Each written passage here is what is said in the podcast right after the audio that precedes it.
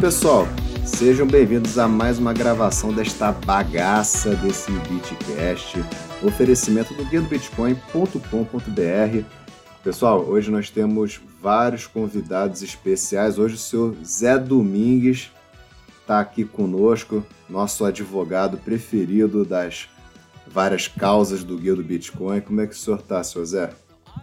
Fala galera, tudo bem? Mas prazer novamente estar aqui com vocês. Estamos aí na atividade. Hoje estamos também com o senhor Jansen Grisente, o nosso CEO do Guia do Bitcoin, né? Opa, fala galera. CEO é pesado, não, não depois, depois, do último papo tu não quer mais ser CEO não, agora é Dex, não, né? Quem ouviu o último sabe que aqui é Dex. é Dex, né? aqui é descentralizado. ah, então tá certo.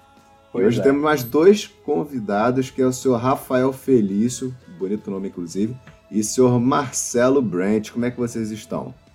Opa, tudo jóia? Tudo bem? Tá tudo ok por aqui. Prazer estar tá, ser convidado para essa entrevista. Esse bate-papo, né, verdade, né? Esse bate-papo sempre maluco que para variar, a gente faz sempre a pauta meia hora antes, né? É que a alma, a nossa alma é o improviso. O Brent, você se identifica, meu jovem? Fala com a galera aí. Joga a voz aí pra gente ouvir. Oi, galera do Guia do Bitcoin, que é o Marcelo Brant. É Brant, a galera. Tem gente que fala Brent, tem gente que fala Bran. Ah, tem que americanizar pra ficar legal, pô. Brent. Ah, mas é um prazer, muito obrigado pelo convite. Vamos pra esse bate-papo aí. Show de bola, meu camarada. Fala um pouco de você pra gente. Uh, eu sou quase formado em engenharia. Larguei o trabalho para tentar formar na faculdade, conheci o Bitcoin e não consegui formar. Uh, isso tem três anos, eu venho trabalhando com Bitcoin, uh, fui descobrindo como é que compra, aonde compra e onde vende. E aí comecei a ver que precisava de alguém para descentralizar esse negócio, fazer fora de exchange. Eu venho trabalhando aí no peer-to-peer -peer desde então. Uhum. E você trabalha com Bitcoin faz o quê? Três anos que você falou? E peer-to-peer -peer é o que exatamente? Inclusive, esse é o tema do nosso podcast hoje. Peer-to-peer, -peer, do que, que se trata? Quais as vantagens de você trabalhar com peer-to-peer -peer na rede? O que, que seria o peer-to-peer, para as pessoas entenderem? Ou P2P em, em síntese, que é o que a gente usa para buscar as coisas no Google. É, o peer-to-peer -peer é ponto a ponto, né? Ou no caso, pode ser de pessoa a pessoa. Significa que você transaciona diretamente entre duas pessoas. Então, você quer comprar, eu quero vender. A gente não precisa uhum. de mais uhum. ninguém, não precisa de um exchange, não precisa de um banco, não precisa de nada. Você me dá o dinheiro, eu te dou o Bitcoin e tá resolvido. Nada de exchange nem coisa do tipo. É, se eu quiser comprar ou vender direto para você, não tem intermediário. Exatamente. É, uhum. tudo na base de confiança, né? Você encontra alguém de confiança. E as vantagens você tem a velocidade, você tem o, o trato pessoal, você tem. Você tem uma relação de confiança mesmo. Uhum. Então é isso. E você tem um trato tipo um gerente personalité de um banco. Você conversa, você você liga para a pessoa e ele bate um papo, você tem uma dúvida, tá o cara ali na hora para te tirar essa dúvida e te dar um tratamento mais VIP. Entendi. Você falou aí que uma pessoa pode negociar com outra diretamente, né? O Bitcoin, ele foi construído em cima disso, né? Exato. Que eu negociei com você. O Bitcoin originalmente é peer-to-peer. -peer. E, assim, quem que garante é, essa intermediação aí do negócio? tem um intermediador? Ou qual a segurança que você dá aí para os usuários aí que estão ouvindo e, é nova, e são novatos? É tudo uma questão de confiança, né? Você tem que negociar com alguém que você confia. Se você é novato, o que você mais pode confiar é o testemunho de outras pessoas. Então, você vai atrás de alguém que é indicado pelas pessoas mais antigas no mercado. Mas existe alguma plataforma que a gente possa usar, alguma coisa? Bom, a princípio eu trabalho diretamente, né? Indicação, geralmente Facebook, WhatsApp, um, um indica para o outro, algum cliente. Uhum. Mas existem plataformas que fazem o que a gente chama de escrow. Que é, eu deixo meu Bitcoin, por exemplo, na Local Bitcoins, que é a maior empresa que faz isso. Uhum. Aí a gente faz a, a, a, parte bancária por fora da, da plataforma, enquanto isso ela garante que os Bitcoins vão ser entregues no final da transação. Entendi. É complicado 100% de confiança, né? Assim, cega na rede é complicado, né? É, assim, é, contando assim que, para quem não sabe, o, tanto o Rafael Felício quanto o Marcelo Brent são um dos maiores é, traders e negociantes aí, P2P do Brasil. E eles já têm muitos anos fazendo isso. Então, eles já têm uma certa confiabilidade né, pela, pelo trabalho que eles vêm desenvolvendo e a, a comunidade já conhece o nome deles. Então, fica mais fácil né, de você identificar. Mas, por exemplo, é, se Rafael Mota, que é o nosso apresentador, se lançasse no mercado, Rafael, quem que ia garantir que ele ia entregar? O que é que, o que, é que um trader P2P novato pode dar de certificação para o comprador? O que, que garante para o cara que é novato? Que, que garantia o novato pode dar para de que ele vai transacionar da forma correta para a rede saber, assim, né? O que, que, que daria de garantia para a rede saber que a pessoa que está entrando agora no peer-to-peer -peer é honesta e vai fazer as transações de forma lícita? Isso. Então, é, vou falar do meu começo, né? Quando eu comecei, já tinham vários traders peer-to-peer. -peer. Eu comecei negociando com eles e eles recebendo primeiro. Então, você vai criando um relacionamento ali. Aí, depois disso, você vai criando um nome na comunidade, né? Então, a partir do momento que você tem um nome, você tem esse nome a zelar por ele. Você começa a viver daquilo. Então, é, seu nome é a tua forma de ganhar dinheiro. Uhum. E como é que você começou com, com tudo isso daí? É, de onde é que veio a tua ideia de começar a viver com peer-to-peer? -peer? Ah, na época eu vi a oportunidade, que as exchanges cobravam taxas muito altas. Eu via que dentro daquela margem de compra e venda da exchange eu podia ganhar algo em cima. Uhum. E você tra... e assim, quanto é que custava o Bitcoin naquela época que você começou a transacionar? Nem se compara o preço que estava. Quando eu né? comecei, estava em queda e estava em torno de 1.600 reais. E chegou a cair a 600 reais em seis meses. Ah, devia estar tá por volta de uns... Assim, é que o Brasil, não sei se ele ainda era gourmet nessa época, o preço do Bitcoin, né? Mas devia estar tá com uns 400 dólares, 500 dólares mais ou menos, né? A unidade do, do Bitcoin. Tava uns 600 dólares o, o dólar estava mais barato na época. Uhum. Tava menos de 3 reais e estavam 600 dólares. E ainda não estava gourmetizando ainda o preço aqui, né? Não, na verdade, historicamente o Bitcoin sempre foi gourmet. Uh, quando eu, antes de eu começar, ele chegava a 20, 30%. Eu comecei numa época que essa diferença estava baixando, porque a gente descobriu alguns esquemas de, de gente que trazia Bitcoin de fora e, e tinha uns sites uhum. que vendiam no preço mais perto lá de fora. Você pagava lá o IOF, mais uma taxinha dele de 1, 2%, e você comprava a 7, 8%. Aí que a gente começou a baixar o preço no Brasil. Ou seja, uhum. eles começaram a trazer liquidez para o mercado brasileiro.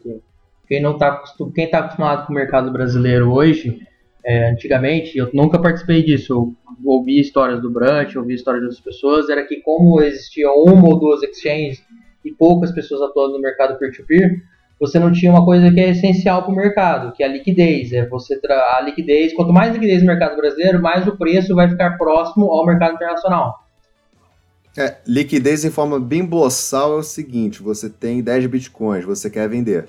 Só que você está numa exchange, essa exchange só tem 5 bitcoins. Você não tem liquidez, você não tem valor para transacionar ali. 5 ordens de compra, é, no caso, ordens de compra equivalente a 5 bitcoins. No caso, não tem gente querendo comprar é, 10 bitcoins. Não tem, não tem liquidez, não tem dinheiro suficiente para te pagar num caso de, de venda, nem para você adquirir em quantidade em caso de compra. É, muitas exchanges no Brasil são assim, infelizmente. Né? Você não consegue transacionar valores muito pesados no Brasil com muita facilidade. Verdade seja dita.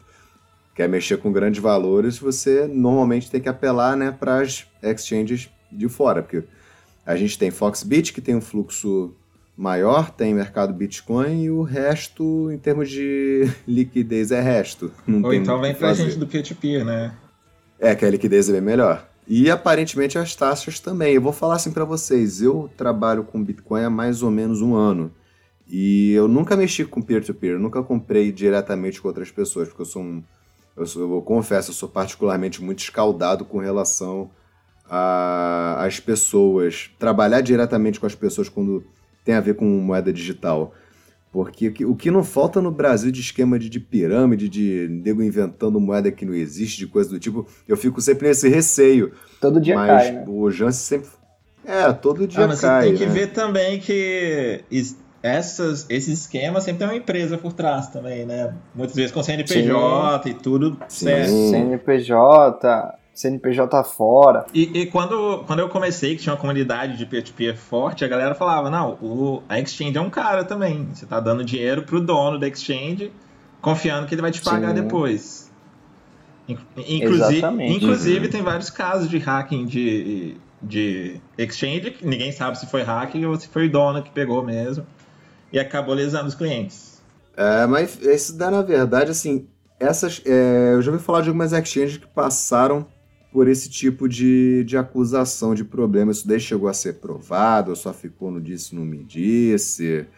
É, Aqui no Brasil já, a gente sabe de, alguma, de algumas dessas que já foram acusadas nesse sentido, mas assim, até hoje eu não vi nenhuma comprovação com relação a isso. Por isso que eu sou muito. Eu não sou reticente só com relação a peer-to-peer, -peer, não. Eu sou, eu sou muito reticente com relação às exchanges no geral. Não digo no Brasil só, não, eu digo no mundo É, todo. na verdade, no Brasil são poucas, né? que Você É. pode realmente confiar, assim, né? Acho que E ainda É. assim, você confia desconfiando, né? Porque as principais, não digo só no Brasil, não, no mundo. Você É. vai trabalhar, aí deu aquele pump, você fala assim: caraca, minha cripto subiu 40% em um dia, eu vou vender. Aí do nada, por coincidência, né? A gente tá entrando em manutenção, só vai voltar a funcionar amanhã. Aí você fica E a "Pô, galera né?" mais antiga já tá até escaldada, porque prime- a primeira exchange foi a Mt. Gox, que começou, tinha só ela na época, e do nada ela quebra e descobrem que os donos estavam manipulando o preço e gastando dinheiro do- dos clientes. É, e essa, essa a história é bem interessante para quem não conhece, tá no Netflix, um documentário chamado Banco ou Bitcoin. Podem assistir porque vale muito a pena. Qual era o nome da, da exchange? MTGOX. MTGOX. Abriu, falou: ah, tamo fechando, adeus otários, acabou, quem tinha É, dinheiro ela, lá ela perdeu. começou, a história dela na verdade começou. Eu esqueci o nome dele, se você, se alguém É, souber. aí. Ela era Magic the Gathering Online Exchange. Era uma exchange de cartas de Magic. Isso, é, começou Uhum. com esse carinha aí, esse desenvolvedor. Não, e- Esse é o nome do. Era do jogo do Magic, né? Não, é, o- era o, o site dele. Eu esqueci o nome do desenvolvedor. Ele lançou esse site para vender as cartas e aí depois ele conheceu o Bitcoin, né? Foi montou esse site aí, MTGOX e era o único na época que você conseguia negociar, se eu não me engano. Me corrija se estiver errado. Uhum. E aí a MTGOX foi vendida depois para um outro cara. E aí esse documentário conta justamente essa história. É bem interessante. E aí quem na verdade quem estragou a exchange foi esse cara que comprou, entendeu? Hum, entendi. É, pra variar, todas as coisas quebram por conta de uma administração péssima, né? Menos o Brasil, né? Que o Brasil é tudo público, então não tem como quebrar propriamente falando, né? Se quebrar, a gente não tem muito o que fazer, né? Exchange a gente troca. É, então, mas se não tiver as exchanges, né? Você tem que confiar na exchange, do mesmo jeito Ah, você confia sim, no sim. P2P, né? Pode o. O cara dar o calote também, não entregar o Bitcoin, então levar seu dinheiro. As exchanges também podem fazer isso, né? Igual a gente comentou o caso da MTGOX. Vocês que trabalham essencialmente com peer-to-peer, vocês hoje vivem disso? Uma pergunta. Eu, eu ganho meu dinheiro, me sustento hoje através do trade. Vocês acham que, para quem está começando agora a trabalhar com Bitcoin, ou trabalhar com qualquer criptomoeda que seja, é mais viável, é melhor trabalhar para ganhar dinheiro de verdade no peer-to-peer ou fazendo trading? O que, que vocês acham que é mais rentável a curto, médio, longo prazo? Para quem está começando agora. Ué, tem que ver a vocação dele, que ele- qual que vai sair melhor. Se ele vai ter, ter tempo de ficar olhando gráfico, análise gráfica, estudar bem. Ou tempo também de, é, de dedicar a atender o cliente. Eu, no meu caso, eu não sou bom para trader. Já sei que é péssimo. então eu sou mais, é, sou mais intermediar as compras e vendas no P2P. Tem mercado para todo mundo, assim, né? Tô achando que na casa do Zé, alguém tá levando porrada ou estão fazendo obra, cara. É o barulho. Pá! Não, é a cerveja que chegou. Ah, mas tá abrindo com a cabeça, pô? Só tô ouvindo barulhão, falei, cara, tá abrindo essa porra com a, com a, Tá quebrando a garrafa com a cabeça, não é possível. Tá tirando, tá tirando a tampa com dente. Não, mas assim, é, vocês que fazem peer-to-peer, vocês, para fazer operações de compra e venda, vocês não fazem nenhum tipo de análise gráfica, não? Porque eu acho que dá para correlacionar, você fazer uma análise gráfica, talvez, e comprar e vender peer-to-peer para aproveitar taxas menores, não seria de repente uma, uma estratégia legal? Para o cara que é trader, mas é, ao mesmo tempo ele quer fugir das taxas das exchanges? Olha, é meio diferente, assim, né? Eu não faço análise quando vou comprar, não. Porque a gente compra. Uhum. Tento sempre comprar um. Eu vendo para você, por exemplo, eu te mando o Bitcoin, depois eu tento comprar mais barato que eu já, já te vendi, né? Uhum. E sempre a gente já tem o, o contato de, de quem traz Bitcoin de fora, igual a arbitragem. A gente pega com um preço bom e repassa para outras pessoas. Uhum. Não chega nem a ser uma análise gráfica. Entendi. E tem também a questão de que no nosso trabalho a gente não começa o, o trade na hora que a gente quer ou na hora que está propícia no mercado. A hora que o cliente chega, você tem que fazer o trade naquela hora. Então, ah, entendi não, não tem muito como fazer uma análise gráfica naquela hora ali que o cliente chamou. Depende muito da, da demanda que a pessoa tiver ali na hora e você tem que comprar ali na hora de repente. Né? Para começar, é, uma dúvida que eu tenho, para começar, a pessoa quer começar, ela precisa de uma reserva, tipo, ah, quero Isso. começar CP2P, eu, eu preciso comprar uma reserva, preciso ter, sei lá, no mínimo 5 ou 10 bitcoins, o que, é que vocês recomendam aí como profissionais da área? Ah, tem que ter um capital de giro, né? Você, você vai comprar e vender um, um produto. Então, ah, você tem que começar tendo dinheiro para comprar, né? Até para fazer seu nome. Hoje Quanto dia, você recomenda ter para começar?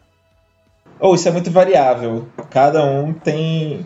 Você tem que começar com uma quantidade que você está confortável se você perder para você sentir o mercado. Se você faz uma besteira, uma coisa nova, é muito provável que você vá fazer alguma coisa de errado. Você tem que começar com tanto que todo mundo erra, exatamente. Principalmente numa coisa que você não conhece. É, eu comecei errando tudo, por exemplo. Ah, eu também. comecei a fazer trade errado. E assim, então foi tudo, eu, tudo equivocado.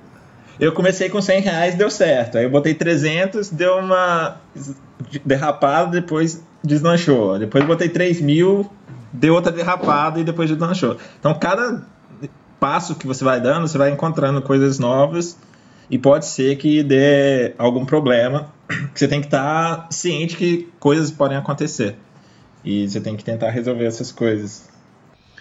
É, muitas coisas, muitas coisas também, assim, a gente pode, a gente liga um comprador contra o vendedor, né? Por exemplo, a gente já tem uma reputação boa, tem gente que já estão vendendo, igual a gente pega de arbitragem, o pessoal faz arbitragem, o pessoal quer, quer vender para ficar com o dinheiro em, em dinheiro real, né? A gente é, pega o Bitcoin do cara, passa para outra pessoa, então você faz a intermediação. Sobre o investimento, quando a gente começou tinha um BTC Jam, né? Então o BTC Jam ajudou muito, você podia pegar um, um dinheiro emprestado, você tem uhum. capital de sem capital inicial então era uma coisa que ajudou muito a gente no começo. A gente já é da mais an da antiga, então isso foi uma coisa muito boa. Agora não tem, né? Então a coisa seria é, seria dinheiro mais o, o dinheiro capital seu mesmo, né? Pergunta, vocês sofrem muito calote, muito golpe? É, esse é um problema muito recorrente para quem trabalha com peer-to-peer, -peer, o não pagante? Olha, a gente recebe sempre primeiro, né? Então, uhum. de o cara não pagar, não vai ocorrer esse risco.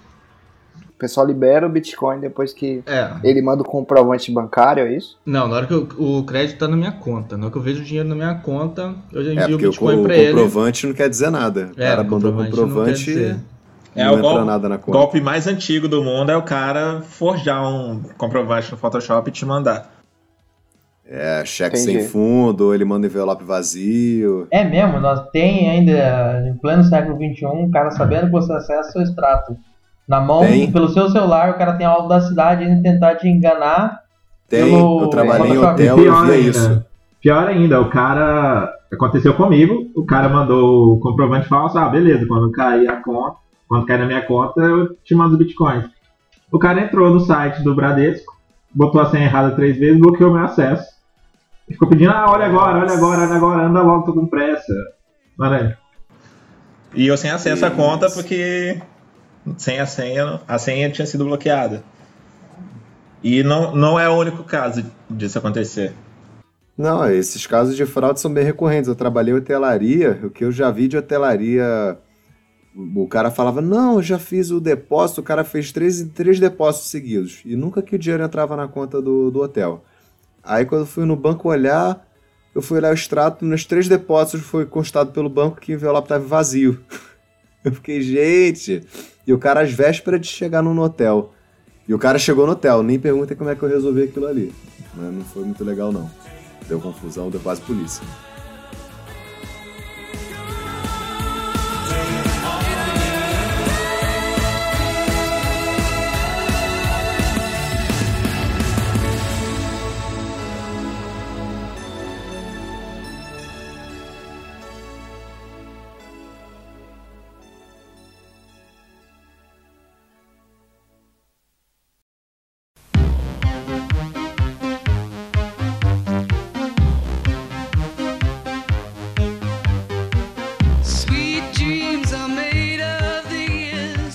Um pouquinho da sua história, Rafael Felício. É, como que, é que você começou assim? E se teve algum caso curioso, assim, que alguma coisa que aconteceu que você se surpreendeu ou foi engraçado, assim? Conta pra gente aí. Pô, então, eu sempre fui da área de tecnologia, assim, sempre gostei muito, sempre trabalhei com computadores. É, eu, a primeira vez que eu vi o Bitcoin, acho que foi em 2012, virado 2011 para 12, não sei, alguma coisa assim. Aí custava muito barato, 5 dólares, eu acho.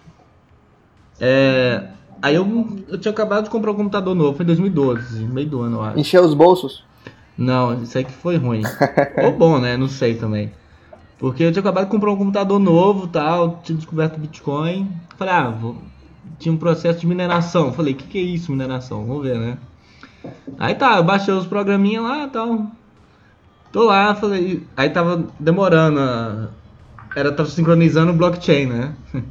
Aí eu falei, ah, vou dormir, Sim. né? Deve estar minerando isso aí. Amanhã eu vou ver quantas moedinhas. Aí eu acordei no outro dia lá, não tinha nada. Eu falei, nossa, o que, que é isso?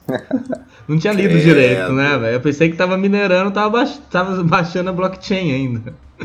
Tava minerando só a esperança até então. É, aí eu deixei pra um lado, assim, né? Que tristeza. Aí eu deixei mais um tempo, aí depois na faculdade, um outro colega meu foi falou do Bitcoin também de novo, aí já tinha subido mais, eu falei, nossa, esse negócio tem que comprar. Aí eu fiquei procrastinando. falei, não, depois eu olho direito e tal. e deixei, né? Esqueci. Aí eu voltei depois, assim, E agora não, tu aí em disso. 2013, mais ou menos assim, que eu voltei mais a dedicar mais. Que eu. Eu sou formado em cinema. Na área, tipo, nada a ver, né? Cineasta. É, eu sou jornalista, É. bem-vindo ao clube. Aí você sabe que não dá dinheiro isso, né? Só hobby.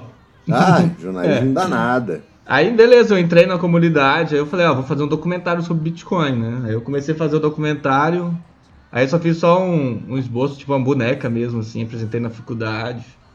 Aí já fui mais interagindo na com o Bitcoin, comprei o meu primeiro Bitcoin, era 300 reais, já vendi também, não tive esse faturamento todo.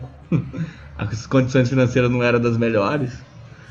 Aí comecei a mexer com, com Bitcoin, entrei no P2P, parei um tempo, tive loja de informática, voltei de novo. Aí esse ano eu voltei, ano passado eu voltei mais a focar mais no P2P. E aí até hoje, né? E vamos ficar um bom tempo. Até 2140 tá garantido. Ah, Até 2040 tá bom, então tá bom. Todo mundo querendo montar aposentadoria, né? Por que, É. por que 2140? Vamos explicar. Ah, Porque gente... 2140, né? O último Ou Bitcoin. seja, teremos, teremos os últimos felícios, é, os, os felícios netos Ah, no mercado Geração. peer-to-peer. Ou, se o negócio crescer, já monta uma exchange, né? É, nós já somos um exchange, né? A gente faz o serviço de exchange, só que o serviço nosso é Prime, né? É Prime, né? Faz que nem a outra, faz que nem aquela que a gente tava falando em off, faz uma exchange sem taxa. É, a gente não tem taxa. Vai viver, né? só de, vai viver só de fotossíntese, porque não tem como. Como é que tu vai ganhar dinheiro? Ah, não. Taxa, Quando o porra. Bitcoin for pra um milhão de dólares, a gente ficar tudo milionário, a gente vira filantropo e vai trabalhar de graça, né? Por enquanto, não vamos, não vamos poder fazer essa caridade, não. Isso se não for casar.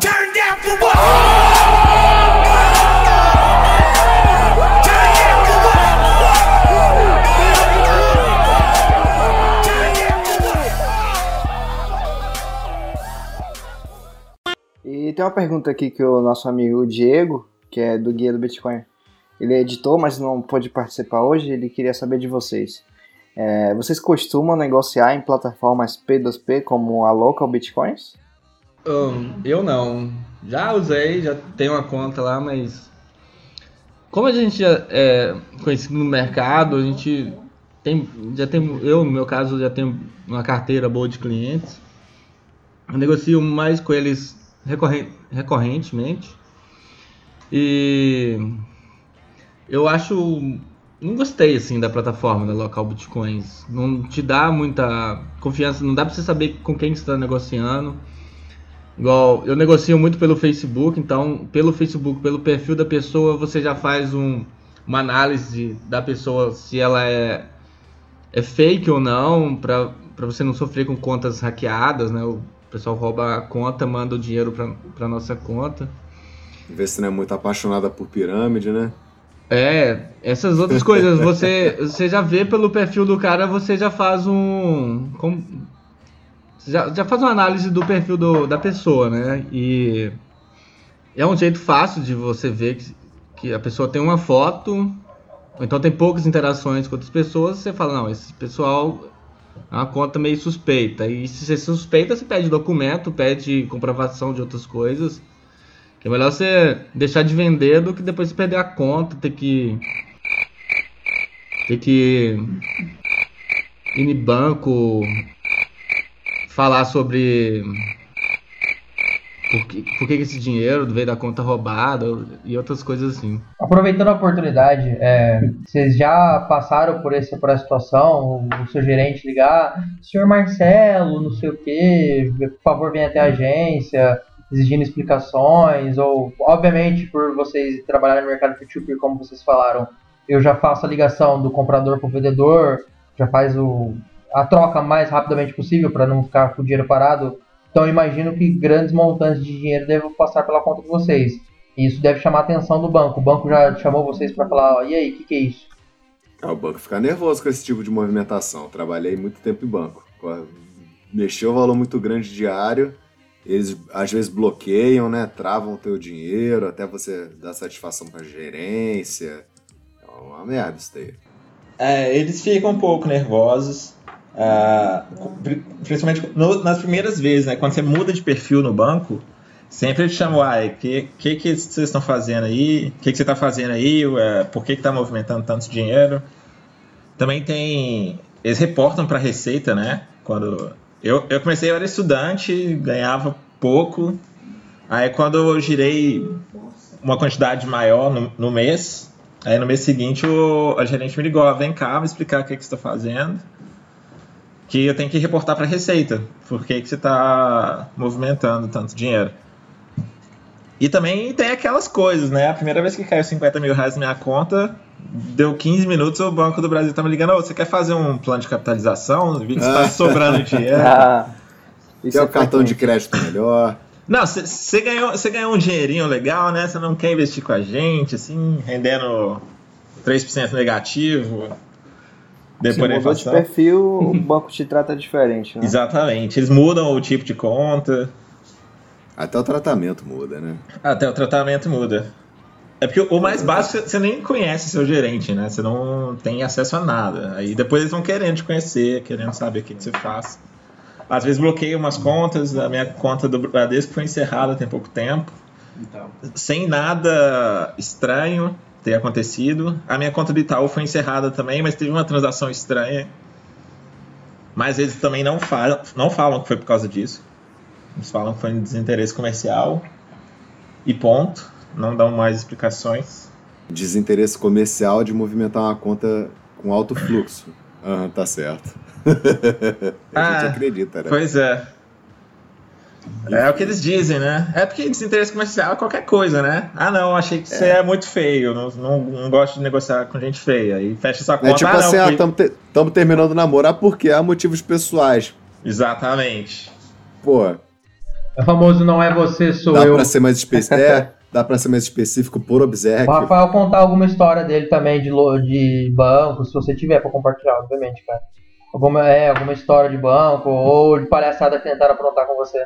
Então, comigo eu já tive poucas coisas, assim, que eu- minha carteira é de clientes é quase iguais, eu não sempre tenho uma relação boa, é, já tenho um perfil, quer dizer, né?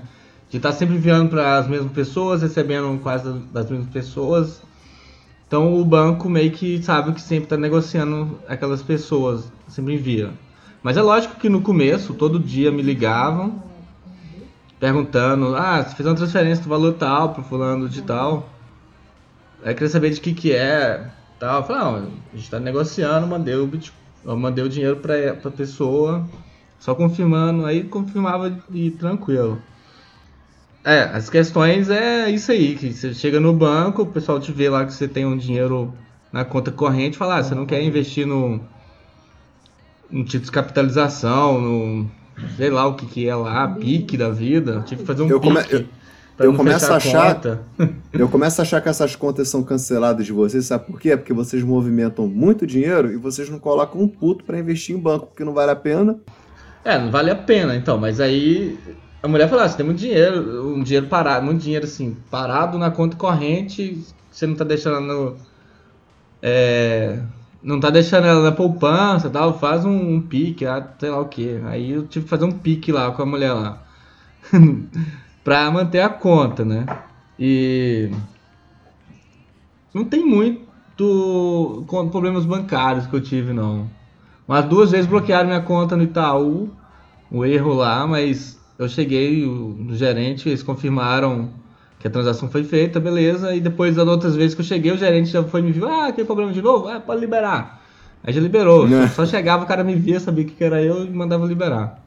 E não tem como abrir nenhuma exceção no seu caso de, de conta, né? Tipo, pra já entender quando você for fazer uma movimentação muito alta de que aquilo ali já é esperado. Não tem nem como fazer esse tipo de, de exceção. Tem que gerente lá intervir, tem que declarar pra Receita. Então, É chato demais isso. É, outras coisas era limite bancário. Você tem um limite diário que você pode mandar para pessoa nesses bancos tradicionais. Geralmente até 50 mil reais, é a média, né? É, mas a gente tá Normal. usando outro banco que tá, ó, fino. Qual banco você banco original. trabalhar? Banco original. Tipo, só, é, você pode mandar até um trilhão de reais se tiver na conta lá. E só vai ligar e conf- confirmar. E, e eu, eu ia perguntar isso pra vocês agora. Pra quem trabalha com peer-to-peer, é mais interessante utilizar um banco digital como o Inter ou é melhor se manter nesses bancos tradicionais? O que Olha, vocês acham que é melhor? Eu prefiro usar o igual tô usando o original, os outros, outros bancos também, mas eu prefiro o original. É mais tranquilo, você faz a transferência, ele só liga confirmando que você fez o- a transferência para tal pessoa, confirma e libera, não te pergunta mais nada. Ótimo, tem que ser assim. No meu caso, o banco principal que eu uso é o Banco do Brasil. Eles foram aumentando meu limite com o tempo e não, não fazem muitas perguntas. Eu, eu não tenho nenhum produto deles, nenhum investimento, nem nada. Mesmo assim, nenhum ge- gerente não me liga. Ligou dessa vez oferecendo título de capitalização, mas nunca mais. Já tem dois anos isso. É, tem um ponto também de trabalhar com o banco. É, o banco tem os algoritmos dele. Aí você abre uma conta. O banco óbvio vai achar estranho algumas movimentações no começo. Você vai abrir uma conta. Aí uma conta, por exemplo, né, o Marcelo contou no começo, ele era, declarava como ele era estudante. O estudante movimentar 60 mil reais num dia, vai estourar algum aviso no sistema do banco falar assim, opa, porque ó, o sistema financeiro, e isso falo com um pouco de experiência de escritório, tem muita fraude. Os bancos são objetos de muita fraude. é, Podia colocar dia- lá dia profissão sim, dia traficante. sim, o cara movimentar é, um milhão normal. Dia sim, dia sim tem fraude contra o banco. Então, obviamente, o algoritmo vai dar uma pitada lá e falar, ó, atenção especial pra esse carinha aqui. Mas ainda bem que ainda tem um gerente que libera a conta, né? É, então, esse aí do, eu até lembrei também do Banco do Brasil também, eles falaram comigo, ah, sua, a sua conta tá incompatível com seu perfil de movimentação. A minha também era estudante. Aí eles falaram, ah, vem aqui um dia. A conta minha era no interior de Minas. Alvinópolis, ninguém nunca escutou. Mas eu tô falando só pra registrar. É de comer? É, Vou, vou contar uma história pra vocês então. Não. Eu sou de uma cidade chamada Santa Fé do Sul, no interior de São Paulo. Duvido que alguém conheça.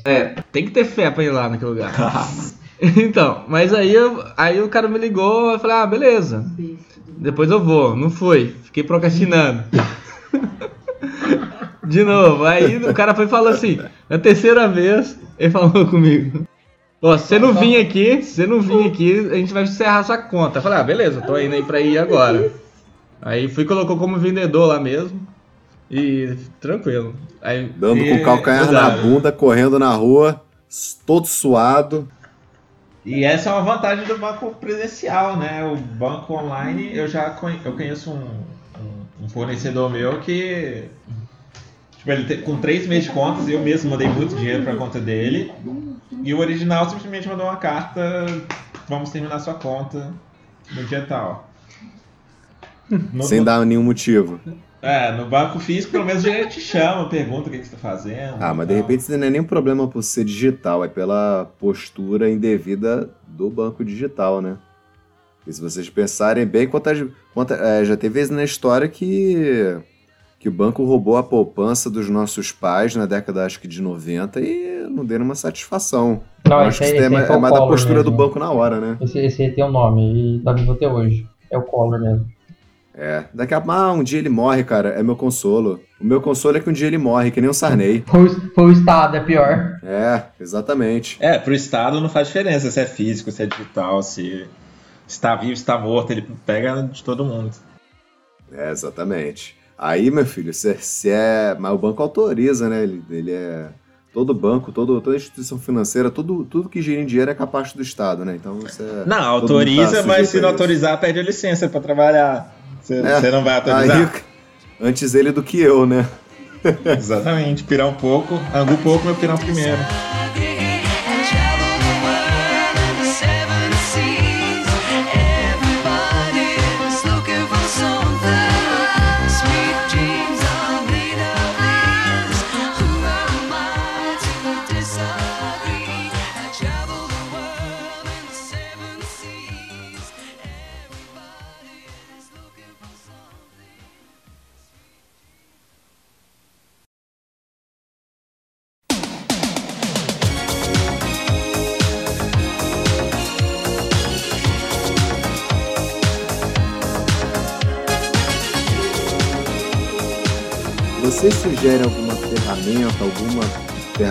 Online, alguma, algum software para poder ajudar a gerenciar essas vendas e compras peer-to-peer?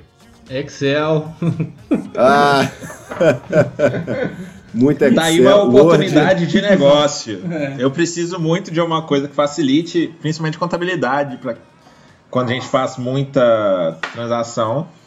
É uma dor de cabeça para você conciliar a conta de banco. A gente tem conta em vários bancos. É uma coisa que eu sempre quis fazer, mas eu não, não sei programar direito. E achar programador bom é difícil.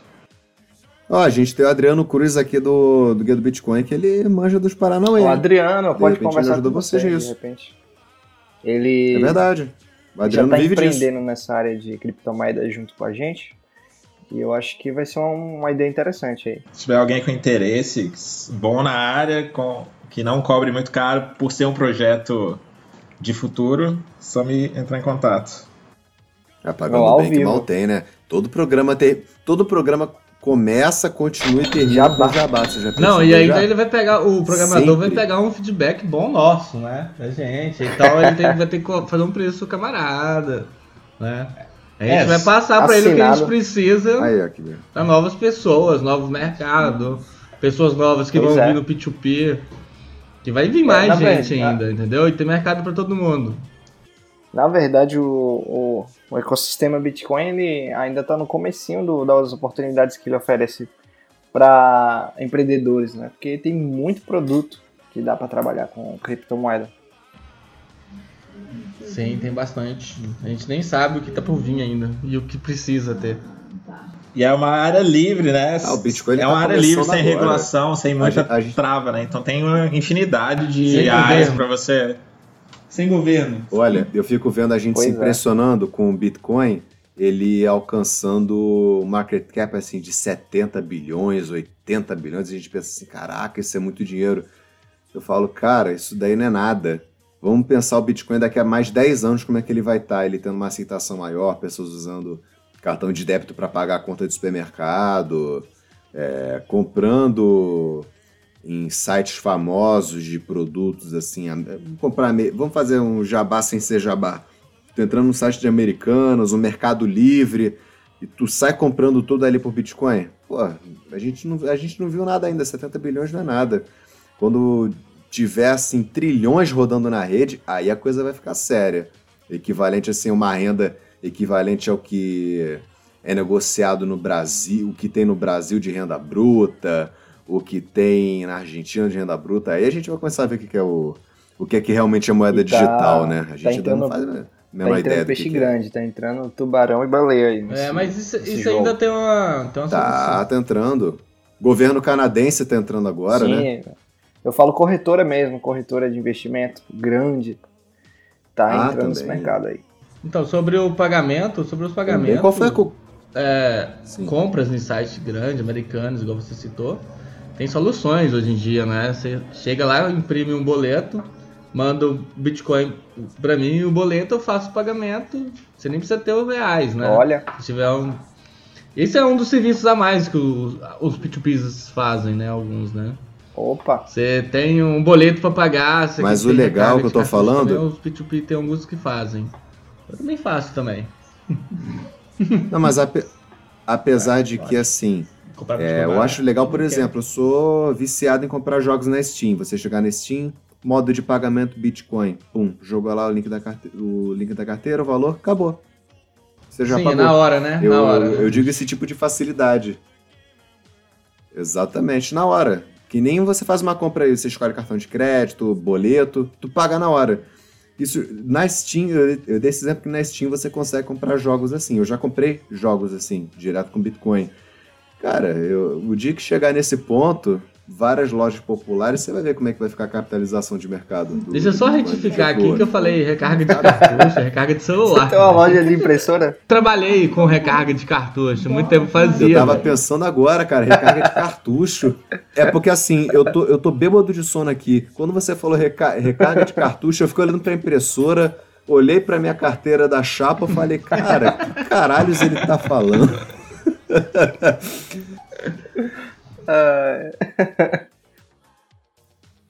Então, assim, não tem. Vocês não recomendam nenhum software específico. Vocês acham que é mais encontrar a própria logística e sugerir a desenvolvedores criar um software de contabilidade que facilite esse tipo de, de serviço, que ele é mais solitário, né? Não uma coisa tão empresarial, um negócio É, mais. o meu melhor pra- amigo é o Excel. A gente anota tudo no Excel, já faz as contas, faz tudo. Dá um pouquinho de trabalho, mas dá, dá pra, pra trabalhar só usando Excel mesmo. Faz tudo. Eu ainda automatizo algumas coisas aqui, eu programo Ah, um o- pouquinho. o Excel faz tudo, né? Ele faz absolutamente tudo. Cada um tem, cada um tem uma necessidade também diferente, né? O jeito que eu trabalho é diferente do que o Brant. Então, tipo assim, talvez o, Excel dele, a tabela, que ele tem, não sirva pra mim, as coisas que eu faço também, mas assim, outras coisas podem ser que sirva, um controle de compra e venda. Mas cada um é melhor você aprimorar, faz do jeito que você acha melhor. Eu a tabela minha eu já mudei ela no decorrer de sempre assim. Comecei ela de um jeito, pensei que tava ótima. Fui mudando, fui simplificando, que falei, não, tô notando coisa demais aqui. Deixa eu fazer uma coisa mais simples. É, foi mudando. É. Eu também gosto de deixar tudo o mais minimalista possível para não dar nó na cabeça em momentos de muito fluxo de serviço. E, gente, dica de, dicas que vocês dão para quem vai começar agora nesse mercado, começando com o Rafael Felício, o que, que você recomenda, as principais posturas que você recomenda para a pessoa que quer trabalhar com peer-to-peer ter o máximo de sucesso possível logo no começo? Olha, eu acho que você primeiro tem que definir as regras suas, como que vai ser. Você define as regras suas de acordo com o que você acha que vai ser. Tipo, eu vou definir minha porcentagem tanto acima da, do, de, uma, de um preço de referência, abaixo, o que for. É, tentar fazer um, um bom network com, com pessoas próximas, tentar fazer Seria acordo. basicamente montar um portfólio de contato e se organizar da forma que puder dentro do, do, do, do pra- do limite de tempo que a pessoa tem ali para investir naquilo. É, sim, é, o tempo é essencial também, abrir contas em todos os bancos possíveis, menos caixa, que é o pior banco, nem abrir. Ah, É, mas assim, a melhor opção para todo você receber o dinheiro, né, de todo mundo, porque sempre tem gente que não quer fazer um TED, não sei, eu sempre recebo TED, acho de boa, mas tem gente que não quer pagar 10 reais mesmo mandando uma grana boa, então tenta fazer o máximo possível para se atender o melhor o cliente, né? E porra, eu tinha mu- muita coisa para falar sobre isso para dica de iniciante, mas eu não tô mas- lembrando. mas já é bastante coisa. Mas já é bastante coisa. E, Marcelo, seu Brant, o que, que o senhor sugere para quem está começando nesse mercado de peer-to-peer? Para começar legal, tropeçar o mínimo possível. É, primeiramente, eu acho que você, não vai inventar a roda. Então, se você vai começar, conversa com quem já está no mercado há mais tempo, tenta buscar informação, ver quais são os problemas recorrentes, né? Tomar cuidado com segurança de conta no banco e tomar cuidado com preço, né? Descobrir aonde que você vai comprar, onde que você vai vender, mapear tudo. E basicamente é isso que você precisa ter para começar. Perfeito. O seu Zé Domingues quer fazer duas perguntas. Cara, não precisa ficar escrevendo pra gente, não. Tu pode falar com a gente. A gente tá gravando aqui. É Só falar, ô, Rafael, quer fazer uma pergunta? Faz a pergunta, infeliz. Não, deixa eu só acabar aqui. É igual o, o, o Brant falou, tem que tomar muito cuidado porque ah, os golpistas sempre vão no nos novatos primeiro, né? Eles não vêm muito na gente tentar aplicar golpes, as outras coisas, que a gente já tá vacinado contra isso. E sempre na hora que aparece alguém novo, sempre aparece, ah, fulano de tal mandou um comprovante, alguns que não levam golpe, não caíram no golpe, já Se tu- chega Se demonstrando. tu vê né? CryptoCoin no perfil do cara, tu já ignora o maluco, já bloqueia, já faz de conta que não tá recebendo e-mail. É bom você deixar uns carinha desses assim, sabe? Porque na hora que alguém ou outro adicionar, você vê que tem em comum, amigos em comum, aí você fala, ah, não, vou, esse aqui é amigo do outro cara, então você. Piramideiro também. Então ideia. você, Você já se você já vacina, né? Você já deixa um daqueles. Você deixa. Pera, esse aqui eu acho que você tá com um amigo, na hora que ele aparecer fulano de tal é um amigo dele, eu já sei que é, é do mesmo nicho. do Mas mesmo você vende caminho. CryptoCoin? Você vende CryptoCoin pra gente? Quem? Você é louco? Você tá louco, filho? Nem imagina isso, velho. Cara, até hoje eu não aceito uma moeda com nome tão ridículo, com um conceito tão ridículo, ter conseguido encontrar mercado. Não, a questão não é o nome, né? A questão é o dinheiro que eles levantaram com lorota. O brasileiro tem a hora que é muito egoísta. É, egoísta não é. Blockchain 2.0. É. É muito. É, cara. Nem o Ganancioso. Bitcoin chegou nisso ainda. O brasileiro é muito. Como que fala? Ganancioso? esqueci o nome. Como que fala? Não, Malandro? malandro não, quer, é ambicioso demais com as coisas, quer, não, eu vou ganhar dinheiro fácil, isso, 30% ao mês. Só, que rendimento. 100% ao ano. Hoje, ah, hoje nós estávamos num evento. Tá bom. Hoje, a gente, hoje nós estávamos num evento da, da Ordem dos Advogados aqui do Rio. E um especialista em design thinking usou um termo que eu acho que define esse pessoal que acredita em pirâmide. Eu acho que faz, é um termo que cai assim como uma luva. É, tem gente, não, tem gente que vive na Toscolândia. A pessoa é tão, é tão burra que ela chega a ser tosca de acreditar. E, e agora eu vou falar algumas coisas, por exemplo, nós tivemos o caso de uma empresa, que se diz empresa, essa semana aqui na, da comunidade de Bitcoin, que falou que estava autorizada pela CVM Paraguaia, blá blá blá, e a própria Ah, CVM que tô Paraguaia. sentindo cheiro de fofoca E a própria aí, bom, CVM cara. Paraguaia falou que eles não estão autorizados. Tudo bem. E isso saiu um comunicado assinado por uma pessoa lá da, da CVM. Paraguaia, saiu no site dos caras e não adianta você pegar o link e mostrar para a pessoa. E o, o Jansen sabe que, que o- algumas pessoas tentaram fazer isso. Olha, cara, está publicado no site, no link. Desculpa, gente, no link do, da CVM do Paraguai. A pessoa fala, ah, meu filho faz esse documento. Então, assim, quando a pessoa é tosca e ela quer acreditar naquilo que ela, que ela acha que ela quer acreditar, aí é aquele famoso problema é dela, né? Não, pode- não, falo, não, mas meu filho já É. passeou de barquinho por essa empresa, essa empresa é séria. Meu filho, então que o diabo te carregue, em, em tradução livre. Para bons entendedores entenderão o que eu quero dizer com isso daí. Só sei que a casa caiu para essa empresa. E eu tô Mas mudando para um assunto, né? eh, desculpa, o É. Ma- o Rafael, mudando para um assunto muito melhor do que falar de coisa que de barco tá furando, é, eu queria perguntar pro, pro Marcelo e pro Rafael se eles veem hoje, porque eles estão no mercado há mais tempo, né? São, inclusive, eu acho, estou falando do machismo. São os dois peer-to-peers que mais estão no mercado, fora o, Alex, que eu acho que é mais antigo do Brasil, mas tá fora do país. Não sei se negocia aqui dentro ainda. É, existem pessoas que estão querendo começar no mercado peer-to-peer que vêm conversar com vocês? Existe essa, existe essa demanda para conversar com vocês, para perguntar, ó, tô querendo fazer também, como é que faz, como é que é? Ou não, o mercado meio que está consolidado, vamos assim dizer. Ah, hoje em dia tá surgindo de novo, né? É, teve uma onda de peer-to-peer, né? Quando eu entrei tinham bastante, aí depois foi diminuindo, depois subiu de novo, e agora com esse boom do Bitcoin, todo o ecossistema do Bitcoin cresceu. Esse ano foi sensacional para todo mundo que está no meio. E com isso veio muita gente, muita gente começou esse ano e tá surgindo. Todo dia você vê gente nova aparecendo. Ah, no meu caso, de me procurar, só me procuraram quem era mais amigo antes de começar. Gente nova não tem me procurado muito, talvez porque eu não, te, não tô mais tão presente nos grupos, né? Como eu tava antigamente.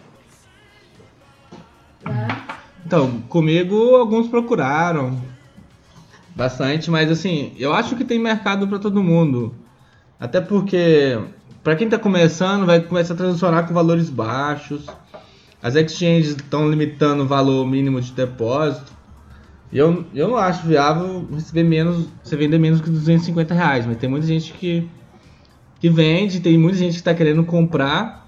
E é um modo fácil, essas transações pequenas, é um modo fácil de você ganhar uma reputação que você fez com várias pessoas. Você faz lá de 100 reais, 150 reais.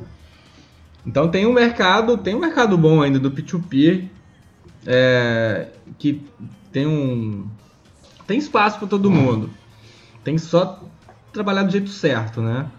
Eu até vou falar sobre o P2P em, em Brasília, na BitConf. Eu faço o convite, dia 20, 21 de outubro. Mas é melhor entrar no site da BitConf e, e, e conferir.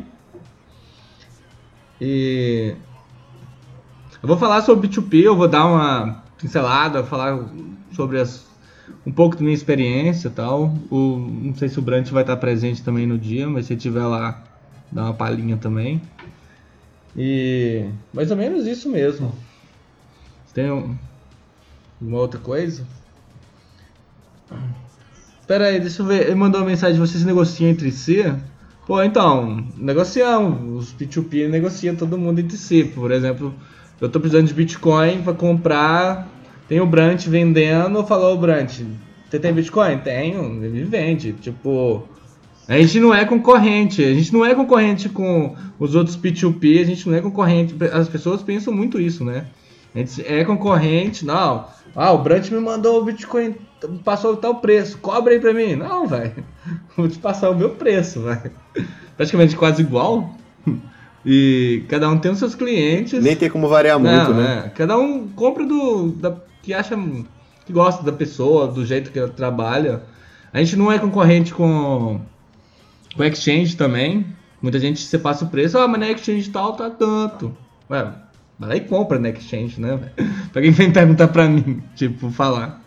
Que é uma outra coisa, o pessoal tem muita- muitas pessoas perguntam, ah, é mais barato que na exchange? É, depende. Depende de quanto você vai comprar.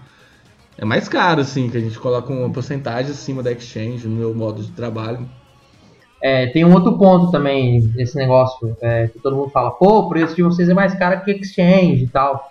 Quem passou, por exemplo, quem entrou no mercado do Bitcoin agora não passou o que aconteceu, por exemplo, em junho, maio, que o valor das taxas de transações estava absurdo, porque a rede está sofrendo possivelmente um ataque de spam por causa do fork e tudo mais. E assim, se você fosse colocar na ponta do lápis, é, você bota a taxa, bota o depósito, bota a taxa de saque, se você for fazer, bota a FII que, você, que a exchange vai te cobrar. Que às vezes algum- algumas exchanges cobram FII variável de acordo com o que a rede está pedindo de taxa. Enfim, não foge muito dos preços dos peer-to-peers. Só que o peer-to-peer tem uma vantagem. Se você fechar com ele, Brant, eu vou comprar X reais de você, vou comprar 10 bitcoins de você, ele vai entregar 10 bitcoins, vai assumir a taxa e acabou. Ele vai te entregar aquilo. Ou estou errado. É, exatamente. E você tem essa coisa que você sabe quanto vai pagar antes de, de tirar o dinheiro da conta, né? Porque você vai depositar no exchange, você transfere, manda o comprovante para eles, espera eles aprovarem o seu depósito. Até isso acontecer, o Bitcoin pode ter subido. E você não tem o que fazer. Falar em P2P e concorrência, a gente já trouxe aqui também no episódio 01, eu acho, se não me engano, o episódio piloto. A gente trouxe o Nicolas Paolo. Também é P2P. Aí quem tiver curiosidade de ouvir lá, ele dá algumas dicas também. É, e a gente ainda vai trazer, a gente convidou, na verdade, uma, uma negociadora de Bitcoin também, P2P, a Jéssica Lima, mas ela não pôde participar desse mas a gente vai trazer ela ainda.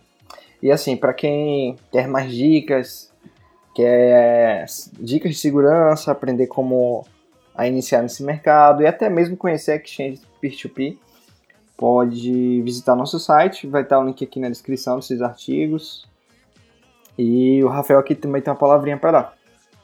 Gente, é, para encerrar, só avisando para vocês que já tem artigos no Guia do Bitcoin, isso é sério, que tem informações sobre peer-to-peer, como vocês transacionarem nesse mercado com segurança, o que, que vocês têm que saber para poder se introjetar sem cair em nenhum tipo de esquema. Ou, como a gente não pode se imunizar 100% contra a safadeza humana, pelo menos diminuir os problemas, né? E como sempre, gente, a gente está com uma busca assim muito grande mesmo do curso do guia do Bitcoin, da escola do Bitcoin. E dia 12 e 13 a gente vai ter turma, essa turma já está quase fechada, então assim a busca está sendo muito alta. Quem tiver interessado no curso da escola do Bitcoin que eu mesmo estou ministrando, é só mandar um e-mail aqui para a gente, é o contato arroba guia do bitcoin.com.br e a gente vai passar todos os dados, preços, datas, horários. Quem quiser um horário específico, é só falar com a gente, tá? É o módulo básico, esse é só o primeiro módulo básico nosso de trading. Ele tem um cunho mais fundamentalista, mas abraça um pouco de análise técnica também, tá? Eu explico bastante como é que o mercado está funcionando, dou macetes, a gente tem grupo fechado pelo Telegram para poder tirar dúvida, vocês podem perguntar coisas por e-mail também, então fiquem à vontade, tá, pessoal? Mandem bastante e-mail para, mandem bastante e-mail sugerindo também pautas para a gente falar aqui no Bitcast. A gente a gente não monta pauta, mas a gente sempre pega sugestões bacanas, como a gente recebeu dessa do peer-to-peer. Arranja sempre os convidados bacanas para poder, né, trazer alguma substância para os assuntos. A gente, a gente nunca monta pauta, mas as sugestões de vocês são sempre bem-vindas e a gente usa muito. Mais do que vocês imaginam. Mais do que todos vocês podem imaginar. Aliás, é, Então, gente, Aliás, eu queria falar. agradecer aqui a alguns, algumas pessoas. É, no episódio passado, algumas pessoas deixaram comentário. Eu queria agradecer aí a elas, a participação do público em geral, que está sendo muito boa. Tem muita gente comentando, muita gente interagindo. Só tem pitel, mandando- cara. Só teté. Só tem Pitel. Só teteia, Perguntas Pitel. muito boas, construtivas demais. E o pessoal perguntou aí se a gente vai ensinar a usar bots, falam perguntando do bot de Adriano. Na verdade, são planos futuros. A gente vai lançar um produto aí relacionado a isso, mas por enquanto é só segredo. Fazer a campanha bote no Adriano. Bot na É, esse Eu posso, é... eu posso sugerir alguma coisa de umas coisas pra vocês fazerem aí? À Pode, é ao vontade. vivo. Então, vocês podiam fazer o Beat Beer. Caramba. Todo mundo tomando cerveja, ficando, conversando sobre Bitcoin. Eu tô indo pro Então, Rio dia Porra, eu animo 15. demais, assim, entendeu? Vai pro bar, é faz um, um Beat Beer. Porra, Faz faz o- cara do caralho. Faz o, faz o beat cachaça. É, o Beat Cachaça. Não, o Beat Beer, tá bom, né? Beat A Cachaça não gente, gosto de a gente já combinou com. Ah, A gente já combinou com o tá Guto, bom. não foi no, no, no episódio 3 ou 4? O Guto disse que quando a gente fosse pra São Paulo ia marcar também disso, mas a ideia é muito boa. Cara, todo mundo, todo mundo gravar bêbado, cara. Isso ia ser fantástico. Ou a ideia não precisa ser um lugar só, vai cada vez num estado diferente. É, Exatamente. Aliás, aproveitando já a despedida, eu quero primeiramente pedir desculpa para todo mundo do- dos áudios, Não desculpo, não. é, porque enquanto a gente estava tentando gravar aqui, aliás, quero só mais uma vez agradecer, tá todo mundo aqui na minha casa no Rio, o Marcelo, o Rafael, e também a gente tem aqui a presença da Jéssica Tameirão, professora, tem um curso que ela tá dando aqui no Rio de Janeiro, excelente professora, eu sou aluno dela, e ela é trader também, tá aqui do nosso lado ganhando muito dinheiro. Mas eu quero só pedir desculpa porque a gente, porque eu recebi cerveja aqui, então tem um barulho de cerveja aí, vocês me desculpem, tá? Porque o, bi, o, o beat, é o beat beer desculpa, aconteceu aqui não. em casa hoje, é já tá? estão testando o Beat Beer aqui já. Aí já foi. Não, você repara que o cara tá bêbado quando, quando ele começa a pedir desculpa toda hora, tá ligado? É Cara, ele, se né? sente culpado eu não por tudo. desculpa, não, por isso não. Ah, eu, pe- eu peço em respeito aos nossos ouvintes, né? Que ficam achando estranho esse barulho. Ah, Agora sim, ó. Um grande- Ah, o barulho é esse. Aí. Mas o primeiro barulho eu ainda acho que era o Zé batendo em alguém, cara. Ele tava dando porrada em alguém. Não, Ou tava fazendo não, alguma não, não. coisa aí que não, não convém a gente saber. Enfim, gente, como eu sempre, como eu sempre fecho, né, ô Jansen? Como eu sempre fecho as Um paradas. prazer. Foi um prazer indizível. inenarrável, um prazer incomensurável. Vejam bem, todos, um prazer indizível estar com vocês. E até a próxima gravação desta bagaça. Falou. Valeu. Obrigado aí, galera. Participação de Rafael. Rafael Felício, Marcelo Brent e o nosso querido José Domingues. Tchau, tchau. Falou.